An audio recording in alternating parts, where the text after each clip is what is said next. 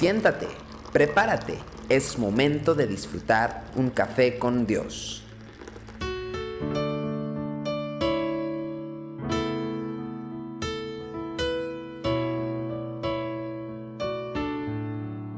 Bienvenidos a Café con Dios.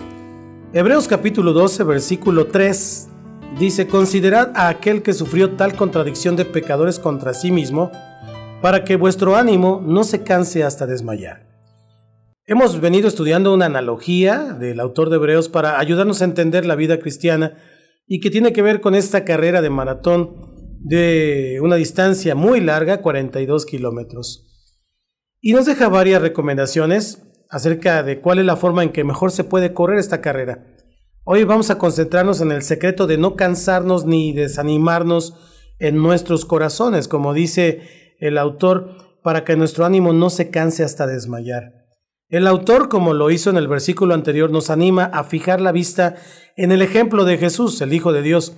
La carrera no fue fácil para él. En el camino le hizo frente a cuestionamientos, oposición, ridiculización, incomprensión, agresión y finalmente traición y abandono. Todo esto hubiera sido más que suficiente para descarrilar la vida de aún el más fuerte. Pero Cristo, lejos de desanimarse, prosiguió hacia la meta con esa singularidad de propósito que caracteriza a los verdaderamente grandes. El secreto de su éxito estaba en que entendía que toda conquista se logra primeramente en el corazón. Un buen atleta sabe que al menos la mitad de una carrera se gana con la actitud y le da tanta importancia a la preparación mental como a la física. Puede poseer un estado físico envidiable capaz de grandes hazañas en el deporte que practica, pero la batalla a menudo se gana o se pierde en los lugares escondidos del ser interior de cada persona, en su mente. Si en su corazón siente que no tiene posibilidades frente a sus rivales, aún poseyendo mayores aptitudes deportivas que ellos, entonces de seguro perderá. Como cristianos debemos tener absoluta claridad acerca de la verdadera batalla que enfrentamos. El conocido autor cristiano Charles Swindoll ha dicho, estoy convencido que el 10% de la vida consiste en las cosas que nos pasan. El otro 90% de la vida depende de la manera que reaccionamos a lo que nos pasa. Y tiene razón. Las definiciones cruciales en esta vida tomarán lugar en el corazón, donde siempre está presta la carne para manifestarse con muchas sugerencias para desanimarnos.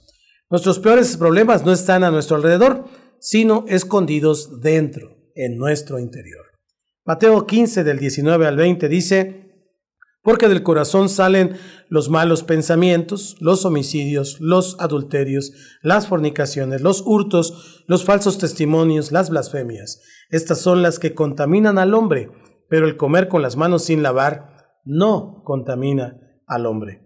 Pablo señaló que uno de los elementos cruciales para una vida victoriosa consiste en la renovación de la mente.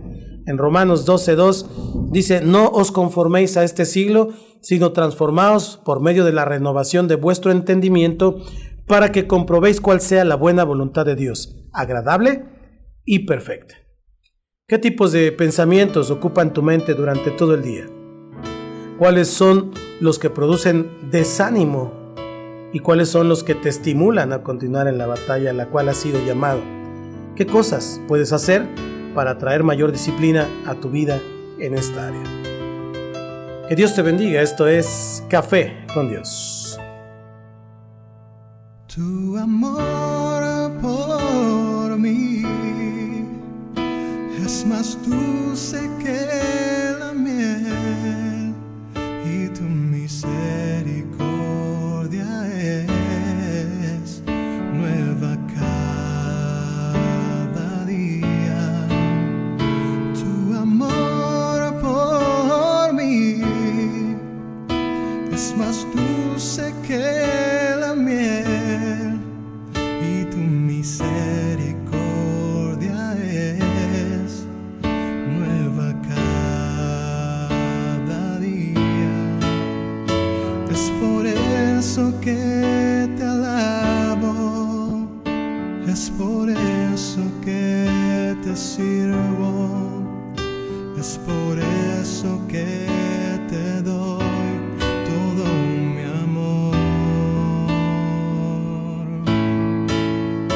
eso que te alabo, es por eso que te sirvo, es por eso que te doy todo mi amor.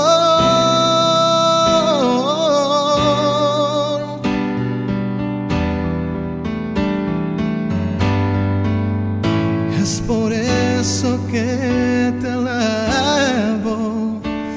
por eso que te sirvo,